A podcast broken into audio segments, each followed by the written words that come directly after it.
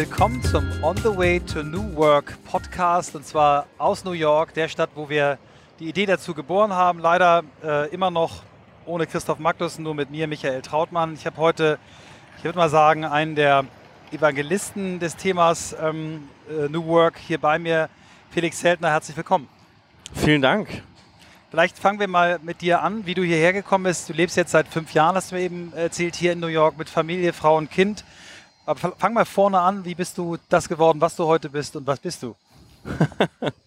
Danke.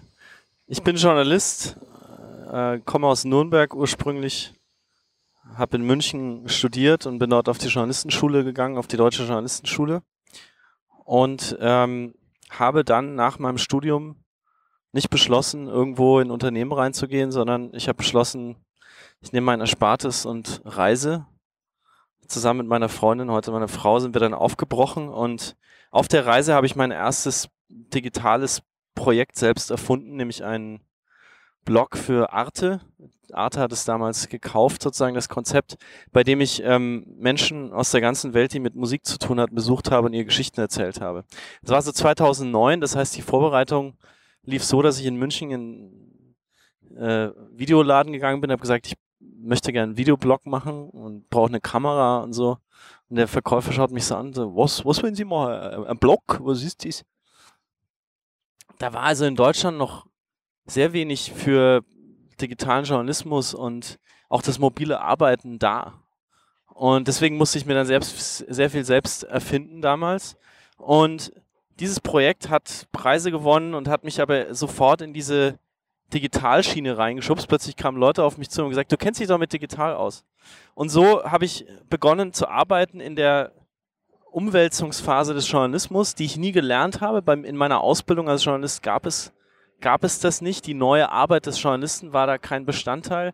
Aber ich musste sie mir selbst beibringen und bin dann drei Jahre lang auf Reisen gewesen, mehr oder weniger, kam immer wieder zurück, um Geld zu verdienen in München, habe bei Conde die ersten Apps entwickelt, beim ADAC damals noch mit Pappkartons, weil es noch kein iPad gab und bin so in eigentlich das, was heute der, der Journalismus der Zukunft ist, reingeraten und 2012 hat meine Freundin damals noch äh, dann einen Ruf bekommen, nach ihrer eigenen Ausbildung bei der DPA in New York zu arbeiten. Ihre Geburtsstadt ähm, ist sie Amerikanerin? Sie ist also hier geboren und äh, Klar, da hat sie automatisch die Staatsbürgerschaft. Genau. Hat deutsche Eltern? Oder? Ja, ja. Und ähm, sie hat sich so gefreut da, über dieses Angebot, dass, glaube ich, die Gehaltsverhandlung danach nicht so gut für sie gelaufen ist.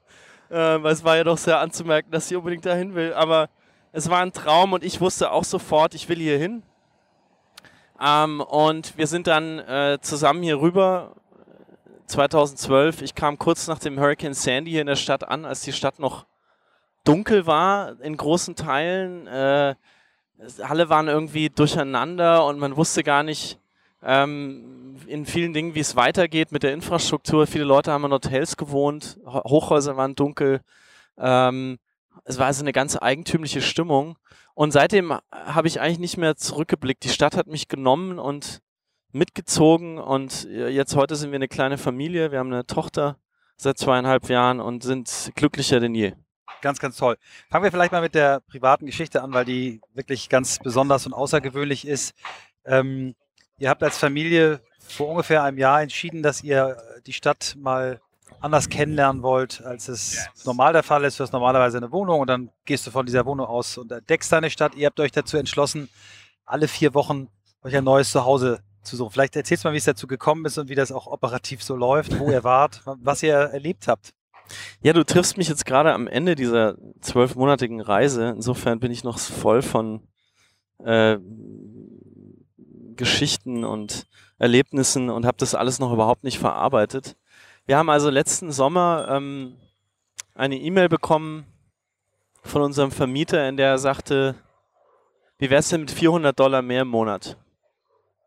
Und dann haben wir gesagt, weißt du was, wir wohnten eh in so einem langweiligen Viertel in Brooklyn, wo irgendwie alle aussahen wie wir und es war so Stroller-Mafia, sagt man hier. Also in Deutschland würde man vielleicht sagen Prenzlberg oder Glockenbach-Viertel-Mafia.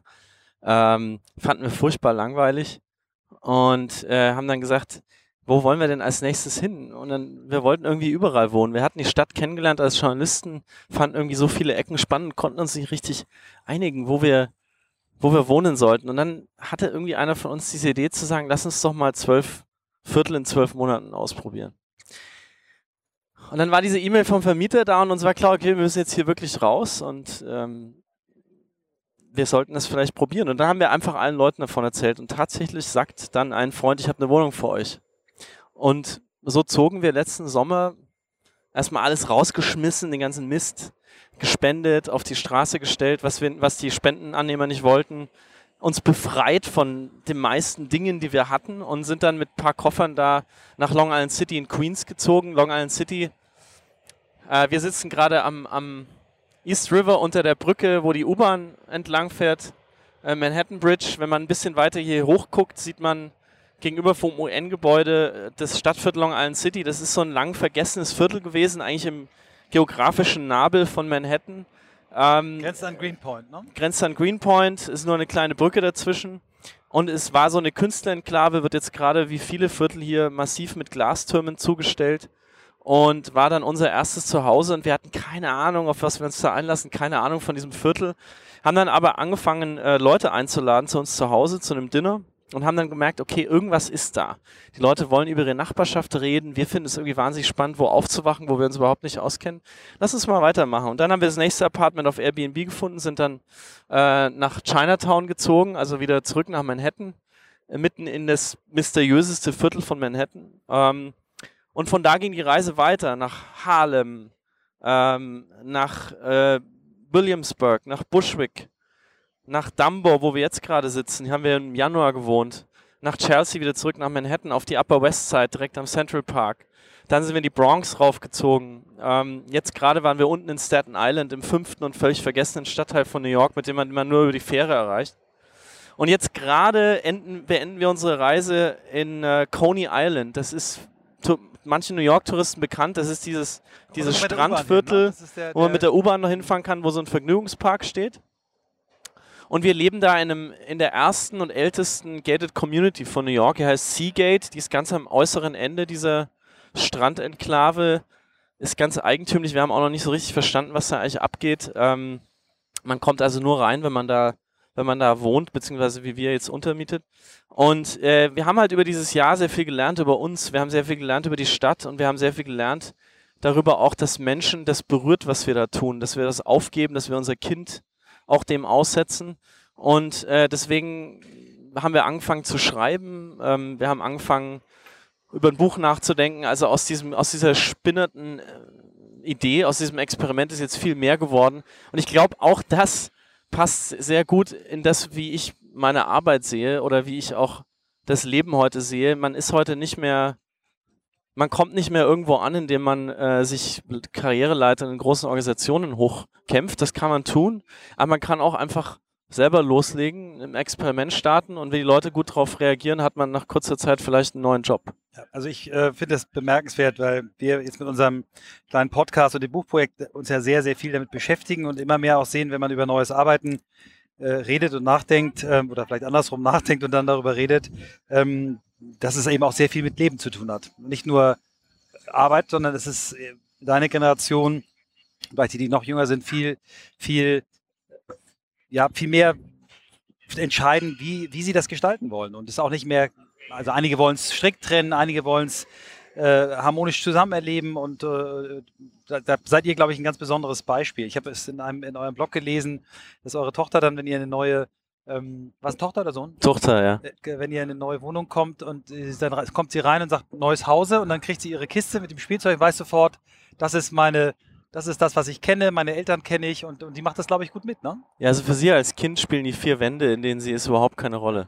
Die Rolle spielen die Bezugspersonen, die um sie rum sind, ob sie liebevoll äh, mit ihr umgehen oder nicht und vielleicht ein bisschen ein paar Gegenstände, die sie, an die sie sich gewöhnt hat. Und natürlich muss man auch sagen, sie hat eine Routine. Wir haben in Chinatown äh, im zweiten Monat verzweifelt eigentlich äh, da gesessen und wussten nicht, wie wir uns die Kinderbetreuung in New York leisten sollen. Wir hatten jetzt dieses Projekt irgendwie angefangen. Wir wussten so, Kita in Manhattan, da ist man schnell bei über 2000 Dollar im Monat. Also da hätten wir uns gleich mal eine neue Wohnung mieten können. Ähm, Wir hatten keine Ahnung. Und dann plötzlich laden wir wieder ein zum Neighborhood Dinner und dann sitzt seine Familie vor uns, er Erbe einer Tofu-Fabrik. Das ist jetzt nicht so, wie man sich das bei Haribo oder Sprüngli vorstellen muss, sondern da haben die also die, seine Familie in Chinatown so einen kleinen Shop, wo die jeden Tag in großen Blöcken, weißen Blöcken das Tofu verkauft haben. Und das Business ging den Bach runter und er musste zurückkommen, hatte eigentlich überhaupt nichts mit dem Thema Tofu zu tun, war Fotograf, um dieses Business zu retten hatte in Russland gelebt, das heißt, er hatte seine russische Familie mit nach Chinatown gebracht und die saßen da vor uns, haben uns diese Geschichte erzählt. Und dann haben sie zwei kleine Kinder dabei und wir sagen, ja, was habt ihr denn mit den Kindern jetzt hier gemacht? Sie haben gesagt, ja, hier gibt es doch super günstige Kitas in Chinatown. Und wir haben gesagt, was? Das haben wir noch nie gehört. Und den nächsten Tag, meine Frau ist wirklich am nächsten Morgen raus aus der Tür und hat sich umgeguckt. Und es stimmte. Also die ersten zwei, die sie abgeklappert hat, waren, glaube ich, 600 Dollar im Monat. Also ein Bruchteil. Für New York ist das quasi, das ist wie wenn man Geld geschenkt bekommt. Ähm, konnten aber kein Englisch. Und dann hat sie gesagt, okay, muss vielleicht doch ein gewisser Kommunikationsfaden da sein. Und dann hat sie eine gefunden, die super ist. Da ist Emma nach wie vor unsere Tochter. Die sprechen Englisch, die kostet auch viel weniger, als das normal der Fall ist. Und da ist sie jetzt auch dieses Jahr über immer hingegangen. Das heißt, wir sind eigentlich auch, egal ob wir in der Bronx waren, ganz im Norden oder in ganz in Staten Island, ganz im Süden von New York, wir sind immer nach Chinatown gependelt. Ich, ich arbeite da auch in der Nähe, habe da ein kleines äh, einen Arbeitsplatz. Und das heißt, wir haben uns ein bisschen. Ja, ich sitze in einem, in einem Art Coworking, ähm, das ein bisschen anders angelegt ist als WeWork. Das geht also auf Firmen zu, die ein bisschen mehr Angestellte schon haben und sich dann schnell vergrößern oder verkleinern.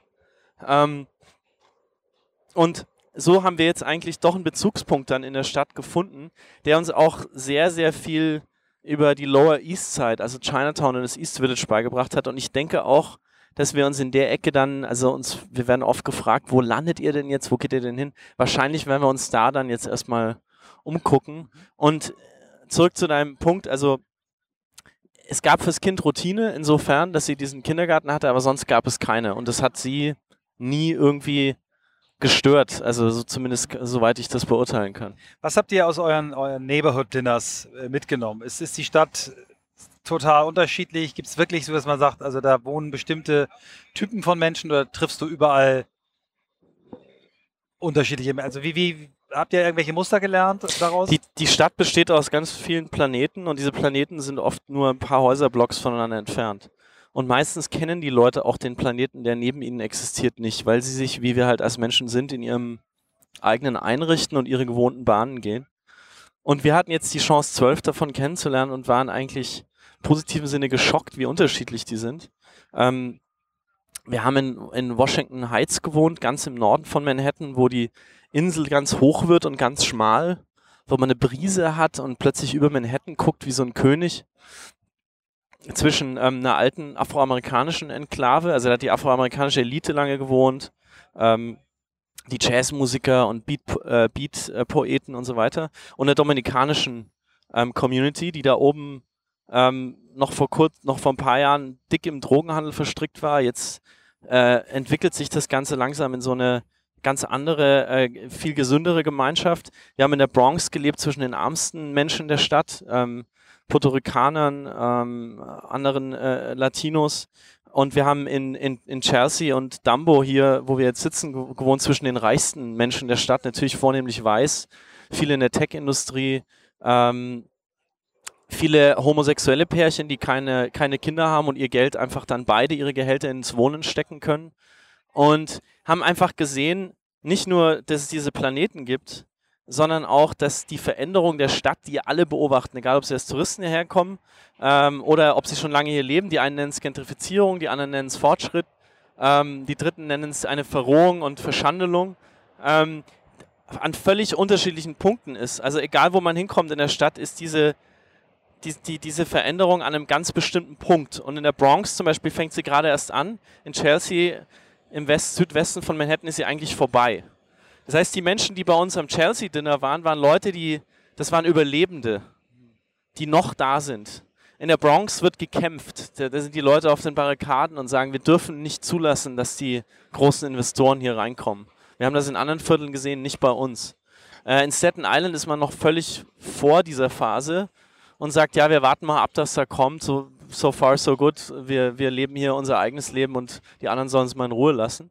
Und auch das zu beobachten hat uns sehr viel über die Stadt beigebracht. Also nicht nur auf der Welt gibt es verschiedene Geschwindigkeiten, sondern auch innerhalb einer, einer Großstadt. Super. Kommen wir mal zum, zum Thema Arbeit. Fangen wir vielleicht ganz kurz mit deiner Frau an, die bei DPA ist. Hat die dann, ist die dann immer quasi von euren Wohnorten aus, hat sie sich quasi immer einen neuen, neuen Weg suchen müssen oder arbeitet sie auch von zu Hause oder wie, wie, wie macht sie das? Sie arbeitet auch von zu Hause. Sie ist quasi ist ein kleines DPA-Büro hier. Das ist in einem Gebäude der Vereinten Nationen untergebracht ähm, wie viele andere Korrespondentenbüros auch. Das heißt, die DPA hier covert die Vereinten Nationen, sie covert Kanada mit, Wissenschaft für die ganze USA, Kultur für die ganze, äh, Entschuldigung, ähm, Celebrities für die ganze USA und noch so ein paar ähm, andere Themen. Also das ist dann zwischen Washington, Westküste und Ostküste so ein bisschen aufgeteilt. Das ist bei ZDF, ARD und anderen auch so. Und sie kann zu Hause arbeiten, hat aber auch natürlich die Pflicht im Büro zu sein und kann sich das aber so zum Teil zumindest so ein bisschen einteilen, äh, was uns auch, als das Kind sehr klein war, natürlich geholfen hat.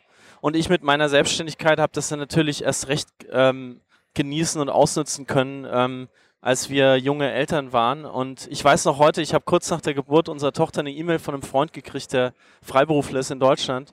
Und der hat mir geschrieben, ich habe das total genossen, Freiberufler zu sein, als unser Kind klein war. Ich bin mir sicher, es wird dir auch so gehen. Und ich habe da noch oft dran gedacht, weil genauso wahr ist, dass die neue Art des Arbeitens, die in vielen Berufen jetzt möglich wird, auch in vielen Unternehmen möglich wird, dass man zu Hause ist, dass man sich frei einteilen kann, ähm, hat für, die, für das Dasein als Familie unschätzbare Vorteile. Ja, das glaube ich sofort. Ich komme auch aus der Generation, ähm, wo es normal war, nach der Geburt eigentlich sofort wieder ins Büro zu gehen und weiterzumachen und ähm, äh, da wirklich auch viel zu versäumen in den ersten Jahren. Ich hole das jetzt bei meinen Söhnen, die sind 21 und 18 nach und habe auch die Verbindung, die intensive, die meine Frau von Anfang an hatte, jetzt noch, noch nachträglich hinbekommen. Aber eure Generation macht das besser und ich bin absolut bei dir, dass diese, diese, diese Möglichkeiten des neuen Arbeitens das unterstützen. Erzähl doch mal ein bisschen über deine Projekte, die du, die du machst. Insbesondere natürlich auch über deine Konferenzformate, die du mit Partnern zusammen machst, weil die natürlich eins zu eins auf unser Thema einzahlen und wir sind schon ganz aufgeregt, kommen auf jeden Fall als Teilnehmer, falls euch irgendein Sprecher ausfällt, bieten wir uns auch an zu kommen, um zu reden. Danke. Aber ähm, wir, wir, wir finden das ganz großartig und erzähl mal ein bisschen darüber. Also äh, um das an mir persönlich festzulegen, man, es gibt so einen Spruch hier äh, als, als Freelancer, you need three pillows to sleep well. Ähm, und meine drei Kissen sind eigentlich ähm, Journalismus, Consulting und die Konferenzen. Also ich arbeite nach wie vor als Journalist, ich schreibe für Magazine, ich arbeite ab und zu für Fernsehen und Rundfunk. Ähm, viel über Wissenschaft, Technologie, auch Zukunft. Und ähm, Beratung und Lehre mache ich auch. Also ich helfe großen Medienunternehmen, sich digital zu transformieren, hier Kontakte zu finden auch. Ich helfe auch Amerikanern in, in Deutschland oder Europa Kontakte zu finden.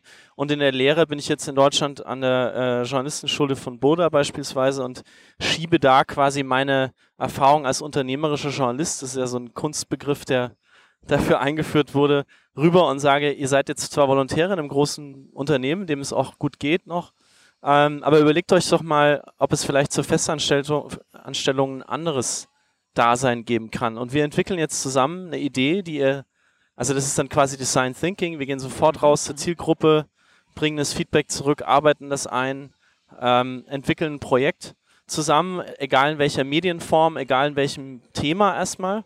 Und das hat jetzt dazu geführt, dass bei der letzten äh, Gruppe, die ich da in, in, Deutschland betreut habe, von jungen Journalisten, ein Podcast entstand, ähm, der dann ein paar Wochen später auf Platz 1 der, der Pod deutschen Podcast-Charts war. Und das war natürlich für diese jungen Journalistinnen, die zwei, die sich das ausgedacht haben, ein riesen Erfolg. Das war was, was denen nie im Leben passiert wäre, hätten sie sich nicht auf diese neue Form des Arbeitens in ihrem eigenen Beruf eingelassen. Und das ist also eine Sache, die mir wahnsinnig Spaß macht. Ich versuche quasi ganz viel Wissen von hier, wo immer sehr viel ausprobiert wird, vieles geht dann schief, aber es wird immer weiter getrieben in der Arbeit, in den Medien. Die Diskussion findet eben sehr stark auch hier in New York statt. Ganz viel rüberzuschieben nach Deutschland, zu sagen, guck mal, das sind die neuen Sachen, das kann man ausprobieren macht mal ähm, und ich helfe euch, ja, und ich helfe euch mit allem, was ich mitkriege von hier.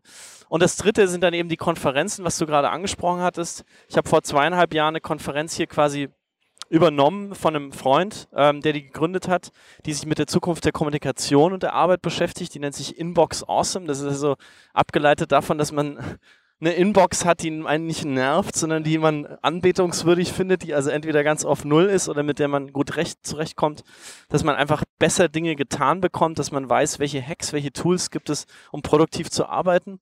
Und das hat sich ein bisschen diversifiziert. Ums, ums Individuum, ne? Wie kann ich mein, mein Verhalten, mein Kommunikationsverhalten verbessern, um, um den Kopf freizukriegen. Genau. Also die, die äh, auf Englisch nennen wir es die the Future of Email Messaging and Productivity. Das heißt, bei der Konferenz wird darüber geredet, ähm, was kann ich machen, um mehr zu schaffen? Welche Tools gibt es auf dem Markt, die gerade hochkommen?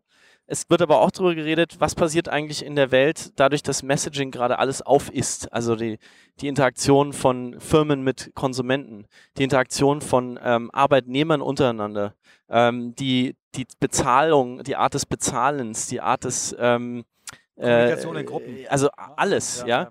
Äh, das, darüber wird auch gesprochen und dann wird auch über äh, Technologie gesprochen. Zum Beispiel werden wir ein Panel haben dazu, was ist eigentlich hinter der E-Mail-Adresse? Viele Menschen wissen nicht, dass die E-Mail-Adresse nicht mehr nur eine Destination ist, wo ich dir Bilder, Texte oder sowas schicken kann, sondern dass das längst so eine Art digitale DNA geworden ist, über die dich Firmen tracken, versuchen zu sehen, wie du ähm, einkaufst, wie du reist, mit wem du dich unterhältst und versuchen dich darüber auch ja dann zu beeinflussen.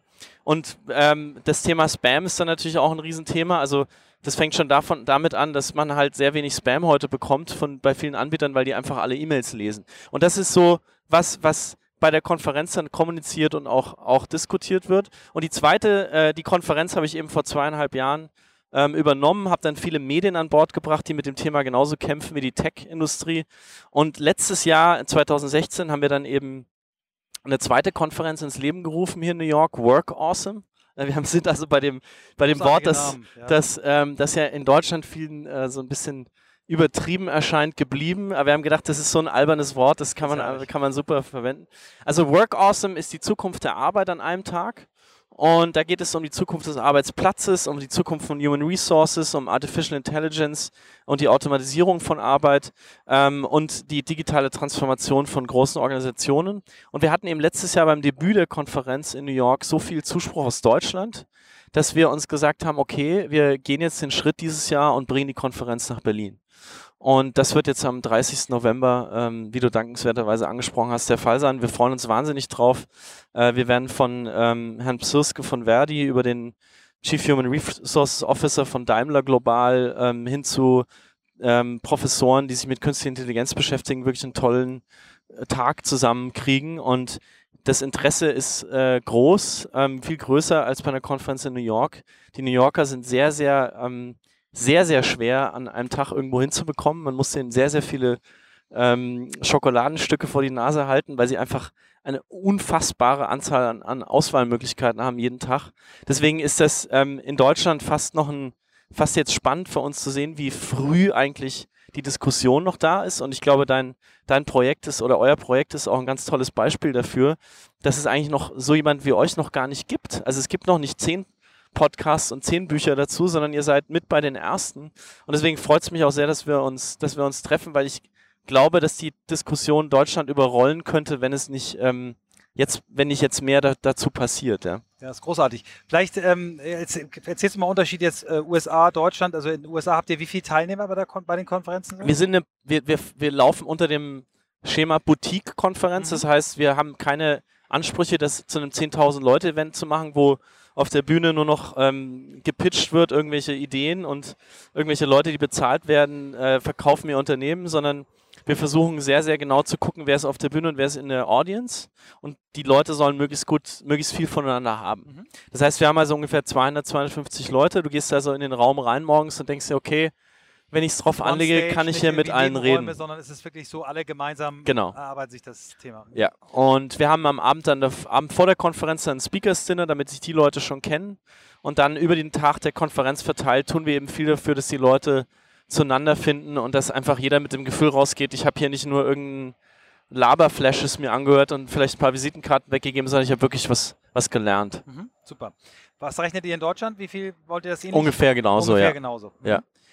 Wenn du jetzt mal aus beiden Konferenzformaten mal so die, die ich äh, soll jetzt nicht alles zusammenfassen, aber was so, so, sag mal, so drei, vier Learnings aus jedem Format aus den letzten Jahren, wo du sagst, das hat dich und dein Leben auch beeinflusst? Das hat deine Art zu arbeiten verändert? Hast du also Impulse rausgenommen, die, die dich verändert haben? Erinnerst du da Dinge? Du meinst jetzt inhaltlich oder? Inhalte, die daraus, ja. die, die, wo du jemanden auf der Bühne saß und sagst, wow, das, was der macht, das probiere ich auch. Oder den, den Punkt, den der jetzt gesetzt hat, der ist genau richtig. Ähm, oder sagst du, du bist eigentlich selber so tief im Thema, dass alles, was auf der Bühne passiert, ist eh schon lange in deinem Kopf. Dann würde mich aber trotzdem interessieren, was sind denn für dich so die, die, die wichtigsten Themen, die du für dich übernommen hast, für dein tägliches Arbeiten aus dieser Auseinandersetzung mit dem Thema? Ja, das ist also vieles. Ähm, also erstmal als Journalist habe ich festgestellt, wie nah, und das sieht man gerade an den großen Verlagen, einem es liegt, als handwerklich Konferenzen zu organisieren. Weil es ist eigentlich nur eine Zeitschrift in einem anderen Medium. Du hast die gleichen Prozesse, du recherchierst, du interviewst Leute, du versuchst spannende Geschichten zu erzählen und du versuchst einen Spannungsbogen über was Größeres zu biegen und machst es aber halt nicht auf Seiten, sondern du machst es auf, der, auf einen Tag auf der Bühne und dann gehst du wie ein Verleger raus und äh, sammelst nicht irgendwie Einzeigenseiten ein, sondern du holst dir Marken, die dann in verschiedenen Weisen auf der Bühne oder abseits von der Bühne vorkommen. Und dann musst du eben Leser finden, Leute kommen, die sich auf die Stühle setzen und auch dafür Geld bezahlen. Und das ist eine Arbeit, die sehr, sehr nah an meinem Handwerk ist, das ich gelernt habe. Und deswegen macht mir das auch wahnsinnig viel Spaß und ich kann da viel hin und her ähm, hin und her lernen sozusagen. Also das ist so, das ist das erste, was ich gelernt habe, als ich das angenommen habe, diese Arbeit. Und ich weiß jetzt auch genau, warum alle großen Verlage hier und in Deutschland sich diesem Thema Konferenzen zuwenden, weil es einfach so naheliegend ist und es ihr Geschäftsmodell nicht kannibalisiert. Ich habe auch gemerkt, dass ich in einer, in einer, in einer Industrie lebe, die ähm, dem, nämlich den Medien, der, in denen oft äh, nicht so viel Qualität da ist, wenn es ums Geschäfte machen geht, einfach weil das lange Zeit nicht wirklich nötig war. Ähm, und in anderen Industrien da sehr, sehr viel schlauer zur Sache gegangen wird. Das habe ich auch gemerkt, dadurch, dass einfach so viele ähm, Leute zu diesen Konferenzen kommen, die aus anderen Welten kommen. Und was ich für die Arbeit gelernt habe, das sind verschiedene Dinge. Also ich glaube, erstens habe ich gelernt, ähm, mit meinen E-Mails besser umzugehen. Mhm. Ähm, das ist was, was es ist, glaube ich, was, was jeder für sich selber rausfinden muss. Es gibt inzwischen eine Milliarden an Tools. Eine Sache, die ich zurzeit konsequent versuche zu tun, ist das ein Yesterbox-Prinzip. Das ist, wurde erfunden vom Gründer von Zappos, äh, Tony Shea, der in Las Vegas seine große, große Schuh- und Kleiderfirma aufgezogen hat, die dann das Vorbild für Zalando war. Ähm, den kann man jederzeit anmelden, man kriegt auch eine Antwort. Äh, also der ist CEO von einer Riesenfirma. Und äh, der hat das Yesterbox-Prinzip, also das heißt, Yesterday's Inbox is today's To-Do-List. Und das ist nur ein ganz kleines Beispiel für was, was ich jetzt, was dieses Jahr auch bei unserer Konferenz hier auf die Bühne kommt. Das heißt, ich widme mich gar nicht diesem wahnsinnigen Irrsinn, der heute in meiner Inbox passiert, sondern ich habe diesen abgeschlossenen Raum von gestern und das sind die Sachen, die ich abarbeite. Und dann habe ich am Ende des Tages quasi eine Inbox Zero und habe das Gefühl, genau, und habe das Gefühl, ich habe was geschafft. du schmeißt auch Sachen weg, von denen du eben siehst, die sind, haben sich eher erledigt. Genau. Du nimmst quasi die, du entschleunigst die Inbox. Ja. Mhm. Also das ist nur ein ganz kleines Beispiel. Es gibt aber auch große Beispiele, ähm, zum Beispiel zu sehen, wie Netflix ähm, seine ähm, die, die, die Kultur des Arbeitens im Unternehmen etabliert hat. Also sich hinzustellen und zu sagen, du kannst so viel Urlaub nehmen, wie du willst. Ähm, oder sich hinzustellen und zu sagen, wir schaffen Spesenkontrolle ab.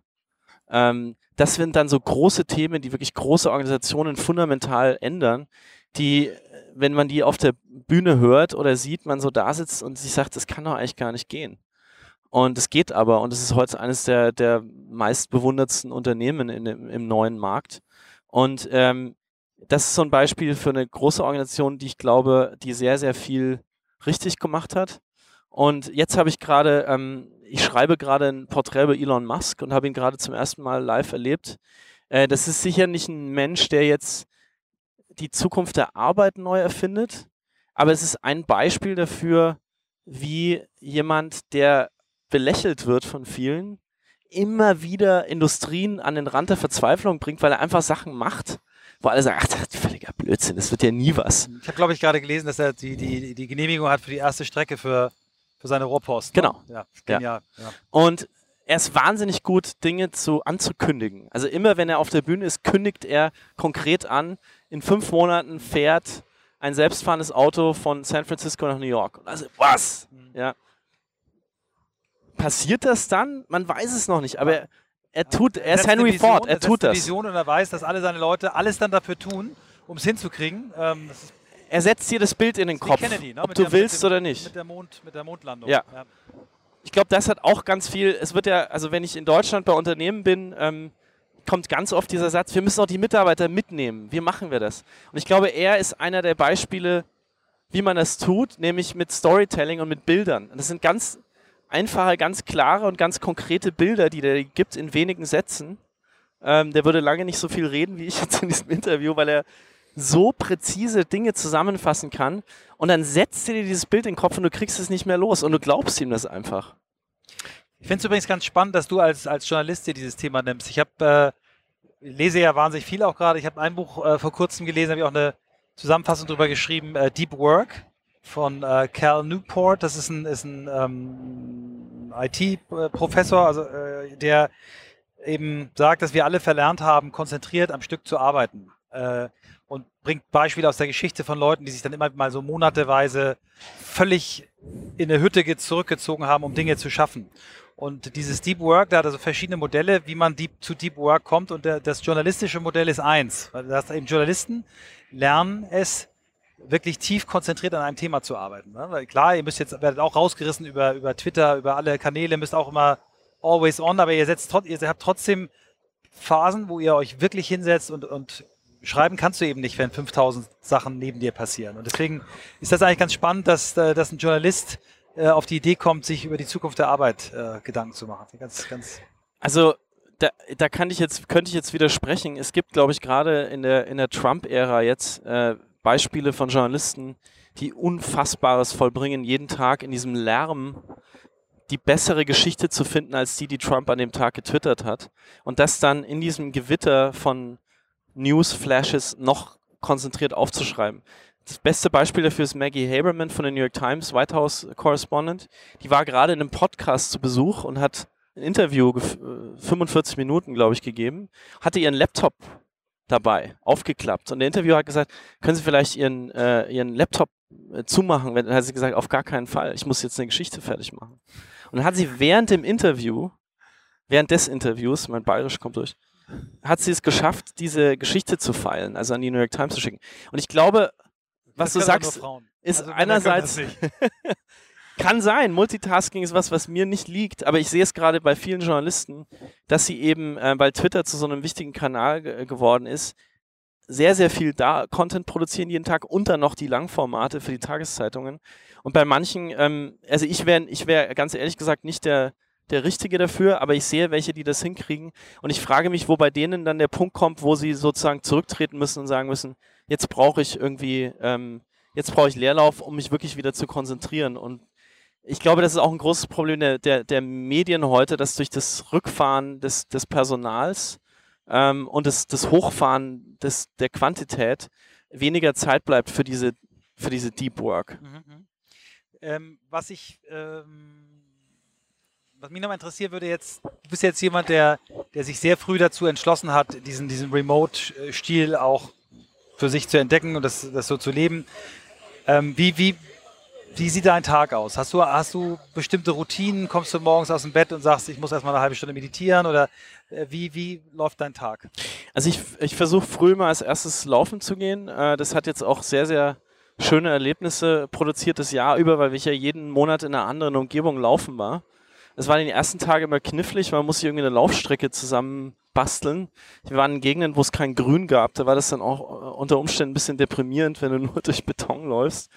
Aber das ist meine, wenn du sagst meditieren, das ist meine Art. Äh, machen sehr viel Yoga seit unser Kind geboren ist. Am Anfang nur, weil das Gym äh, Childwatch hatte und wir wussten, wenn wir jetzt eine Stunde Yoga machen, äh, können wir das Kind für zwei Stunden gut unterbringen.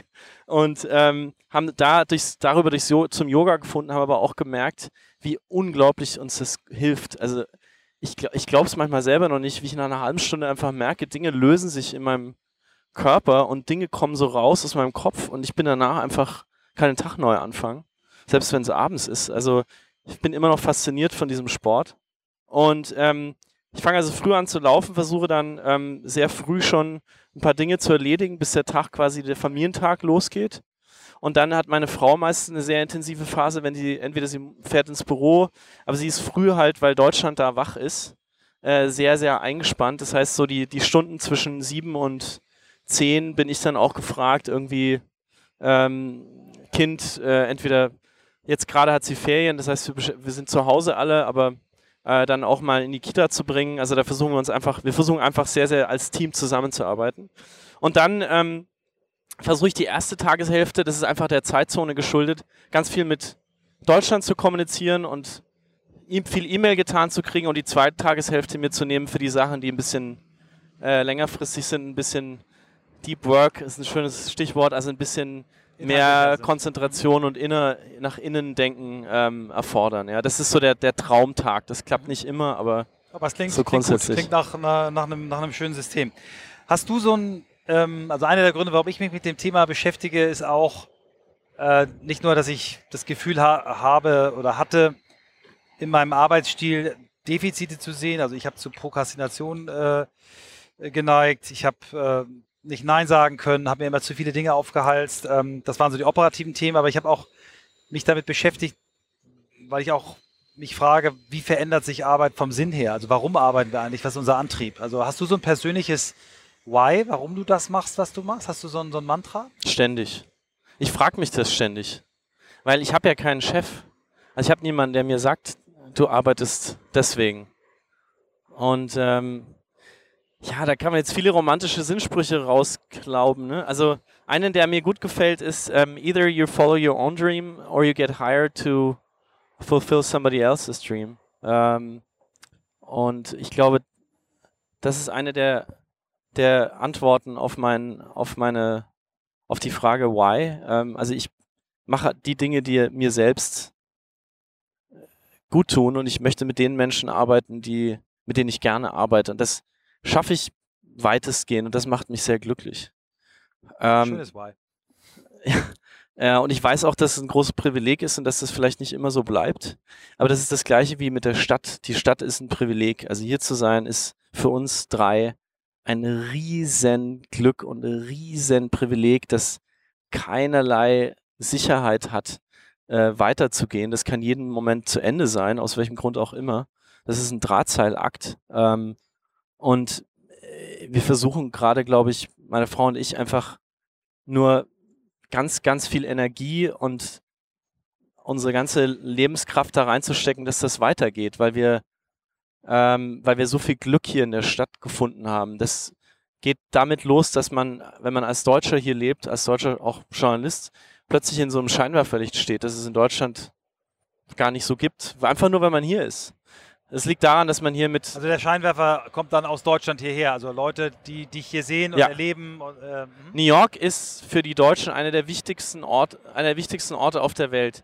Ich versuche immer noch so genau herauszufinden, woran das liegt, aber in unserer, in meiner Branche liegt es auf jeden Fall daran, dass hier die Zukunft der Branche diskutiert wird. Alle Medien, die die Zukunft neu erfinden wollen im Journalismus, sind hier. Ähm, für die Menschen, die nach New York kommen als Besucher, es sind über 500.000 Deutsche jedes Jahr, ist die Stadt ein ein Sehnsuchtsort. Und allein schon diese zwei Dinge führen dazu, dass man hier so sehr, sehr stark im Scheinwerferlicht steht und aus seiner ähm, und dadurch seine Arbeit auch ganz anders begreift. Man plötzlich das Gefühl hat, okay, ich habe ich hab eine, ähm, ich Leute, die, die, die mir zuhören wollen, die wollen, die wollen irgendwie dabei sein, was ich hier mache. Und das zweite ist, ähm, glaube ich, dass ich mich immer wieder frage, solltest du nicht eigentlich in einem Unternehmen sein? Solltest du nicht eigentlich versuchen, dein Wissen und deine Erfahrung und Energie irgendwie in eine große Organisation zu stecken und in einem Team Leute irgendwie ähm, zu fördern und zu fordern und äh, mitzuarbeiten und Teil von einem Crowd, von der Crowd-Knowledge auch zu sein, wo dann Entscheidungen gemeinsam getroffen werden. Das frage ich mich ganz oft, aber ich entdecke immer wieder, ähm, ich erlebe immer wieder Menschen in großen Organisationen, die nicht so glücklich sind wie ich. Und dann frage ich mich immer, okay, woran, warum ist das so? Und dann wirft es mich doch immer wieder auf den, auf den momentanen Status quo der Selbstständigkeit zurück. Also das ist ein Thema, das, den Gedanken habe ich selber noch nicht so ganz abgeschlossen. Es kann auch sein, dass sich das später in meinem Leben nochmal ändert, aber das frage ich mich ganz oft.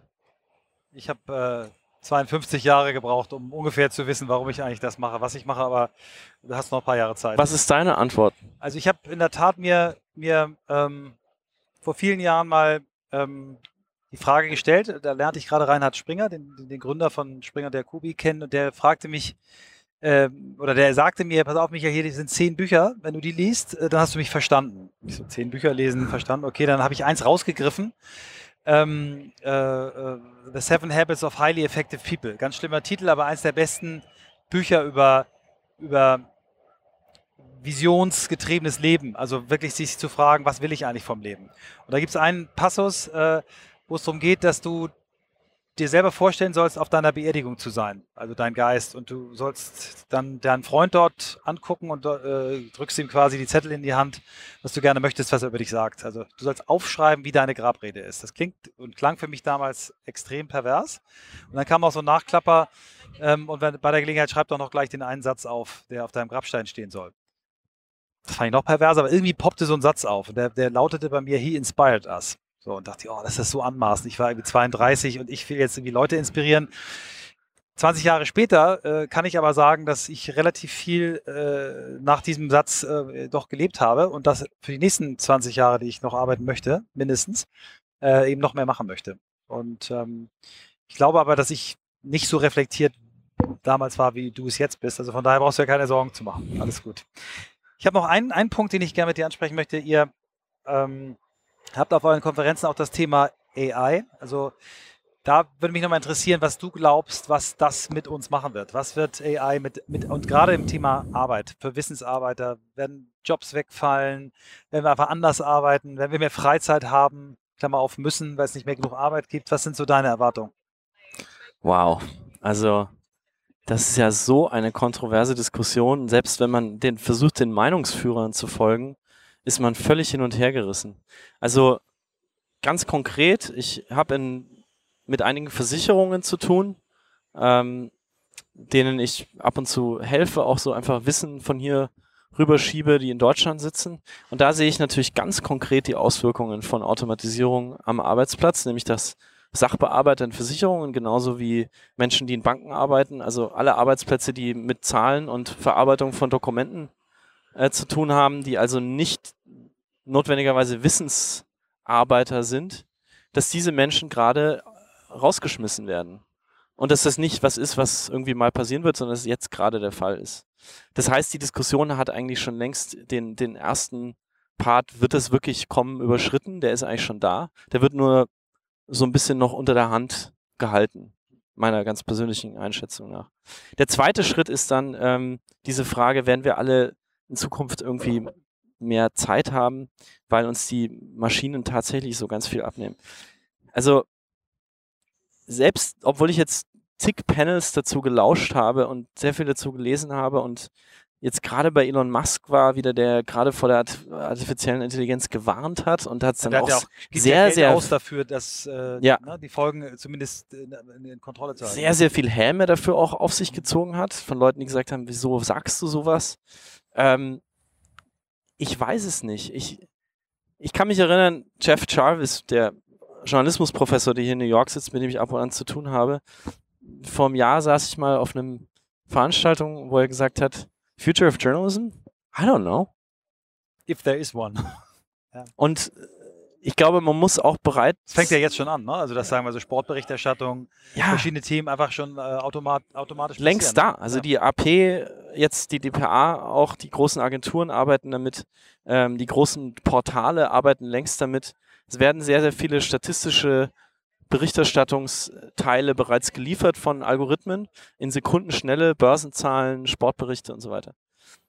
Und ich glaube, ich muss auch zugeben und einfach sagen, ich, ich weiß es nicht, weil das Einzige, was ich sehe, ist einfach, dass die, dass die Veränderung sehr drastisch wird. Aber mir fehlt komplett der Bezugsrahmen zu sagen, das wird uns jetzt alle ähm, komplett verändern.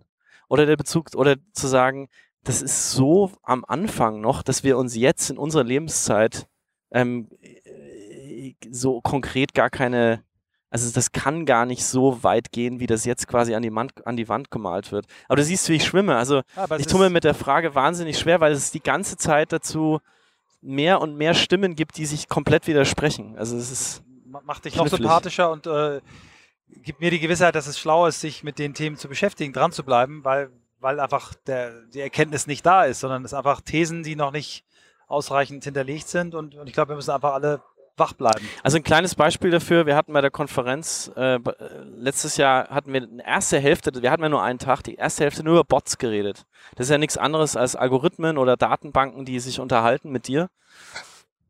Und da war so viel Nebel. Also wo ist da wirklich jetzt artifizielle Intelligenz und wo ist einfach nur ein Google Excel-Sheet, was dir irgendwie antwortet? Wo ist da ein Startup, was nur bluff, blufft und wo ist ein Startup, was ganz, ganz schwer. Wie, wie ist es denn in, in der kreativen Branche, in der du bist? Also da gibt es natürlich auch, äh, äh, äh, ob das jetzt mal Programmatic Advertising ist, äh, als, als Einstieg dafür. Da gibt es natürlich viele, die sagen, nee, das werden irgendwann wird Werbung auch von Algorithmen gemacht. Wird ja jetzt zum, zum Teil auch schon gemacht.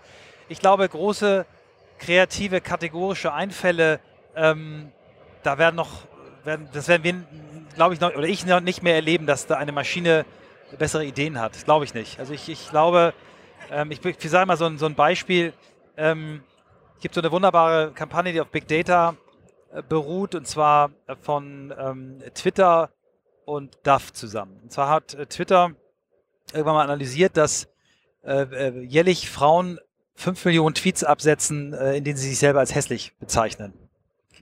Und eine Million von diesen Tweets kommen um einen Tag herum. Kann, kannst du dir vorstellen, welcher Tag das ist? Ein fester Tag im Kalender. Das ist die Oscar-Verleihung. Weil da diese ganzen hübschen Frauen fotografiert werden. Und da ballern die Frauen halt raus, oh, ich bin so fett, ich bin so scheiße. Wahnsinn. Und die Idee, die dann daraus entstanden ist, dass ähm, die quasi auch mit Hilfe von irgendeinem Algorithmus eine große Zahl von Antworten äh, kreiert haben, auf diese, die eben positiv sind. Ne?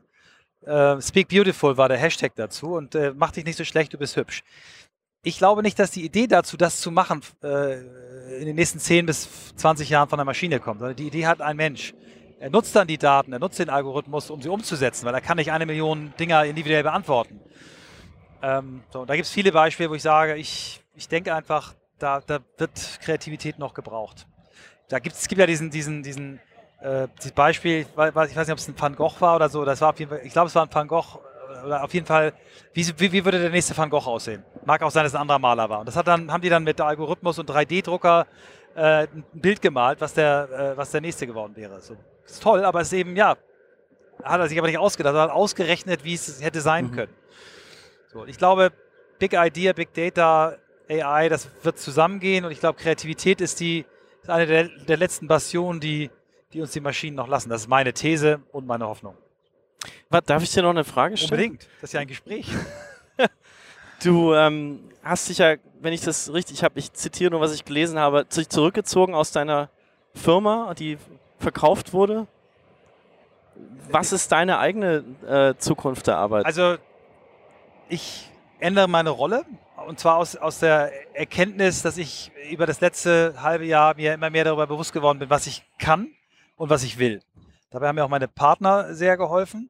Ich ziehe mich aber nicht ganz so. Also ich werde 80 Prozent meiner Zeit weiterhin für, für äh, meine Firma arbeiten. Ähm, aber anders. Also ich werde mich um bestimmte Themen kümmern. Ich bin eher der Typ, der neue Themen anstößt und entwickelt. Also eher ein Business Development Typ als einer, der hegt und pflegt und Ertrag und äh, so. Das, da, da bin ich einfach nicht der Richtige. Ähm, und ich werde quasi aus dem Vorstand ausscheiden und äh, werde Chairman. Kümmere mich um, um, wie gesagt, die Beteiligung, die neu und jung und sind und von denen wir glauben, dass sie besonders äh, wachsen können. Habe noch ein neues Thema für mich angefangen, eine, eine Sport-Marketing-Agentur äh, und eben dieses, dieses was wirklich zu, der, zu, zu einer Leidenschaft geworden ist, dieses Projekt über neue Arbeit, von dem ich glaube, dass es aber sehr gut auch zur DNA unserer Agentur passt. Ne? Wir, wir heißen ja Think und äh, ich glaube, wir müssen darüber nachdenken, wie unsere Leute in Zukunft arbeiten wollen und auch müssen, damit wir unser, unseren Job überhaupt noch machen können. Genau, das ist so mein mein Weg. Ich habe noch eine letzte Frage, die wir fast allen stellen. Ähm, hast du drei, fünf Bücher, die dich in den letzten Jahren sehr bewegt haben, beeinflusst haben zum Thema, wo du sagst, die, die sollten wir, die sollten unsere Hörer sich mal angucken?